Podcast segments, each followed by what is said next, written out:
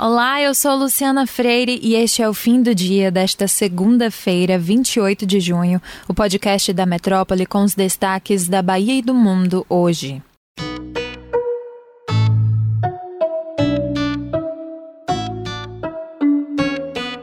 O criminoso Lázaro Barbosa foi capturado no estado de Goiás depois de 20 dias de busca pelo seu paradeiro. Ele foi baleado e morto durante a ação dos policiais. Lázaro é suspeito de matar uma família em Goiás.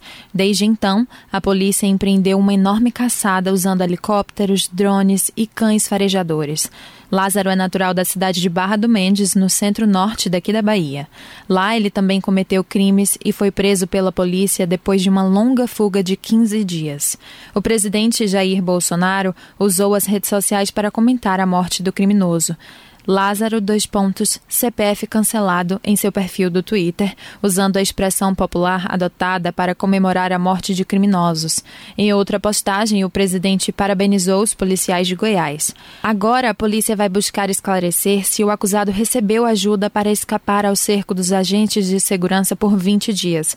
O secretário de Segurança Pública de Goiás, Rodinei Miranda, contou que Lázaro trocou de roupa várias vezes, uma prova de que ele tinha uma rede que o acobertava e ao ser morto, estava com cerca de R$ 4.400 no bolso. O ministro Ricardo Lewandowski, do STF, decidiu anular as provas produzidas contra o ex-presidente Lula pela empreiteira Odebrecht no acordo de leniência com a Lava Jato. A decisão está ligada ao caso do suposto pagamento de propina pela empreiteira ao petista na forma de um terreno em São Paulo, onde seria construída a nova sede do Instituto Lula. A defesa de Lula fez o pedido a partir das mensagens dos procuradores da Lava Jato que revelaram movimentos impróprios na condução condução do caso. O prefeito de Salvador, Bruno Reis, disse que a gestão municipal não consegue uma explicação para o alto índice de casos de Covid-19 nos bairros da Pituba, Pernambués, Brotas e Itapuã desde o início da pandemia. O gestor ressaltou que a prefeitura nunca deixou de atuar nessas localidades com as medidas de proteção à vida, mas mesmo assim os números não cedem. Nos últimos 10 dias, a Pituba teve 120 novos casos da doença, enquanto Pernambués registrou registrou 131 novas ocorrências. Brotas teve o maior aumento com 161 registros. O segundo maior incremento, com 138 casos, ocorreu em Itapuã. A população em situação de rua de Salvador vai começar a ser vacinada com o imunizante da Janssen, que é de dose única, a partir de amanhã. De acordo com Bruno Reis, cerca de 7 mil doses foram reservadas para imunização desse público.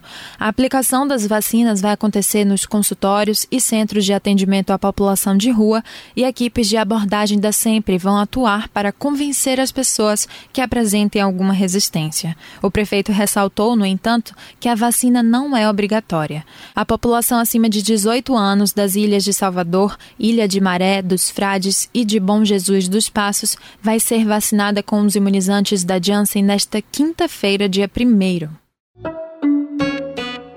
Raul Seixas faria 76 anos nessa segunda. O presente, porém, ficou para os inúmeros fãs do artista morto em 1989. Um show completo e inédito de Raulzito foi restaurado e compartilhado nessa manhã em seu canal oficial no YouTube. Trata-se da apresentação de lançamento do álbum Metrô Linha 743, realizado no dia 27 de janeiro de 1985 no Parque Lage, que fica no Rio de Janeiro. Produzido por Maria Jucá, o espetáculo que transformou o lendário parque aos pés do Corcovado em cenário conceitual do álbum foi um grande sucesso. E quem também é aniversariante hoje é Paulinho Boca de Cantor, um compositor e tanto para sempre novos baianos. Vivas! Eu vou ficando por aqui e até a próxima.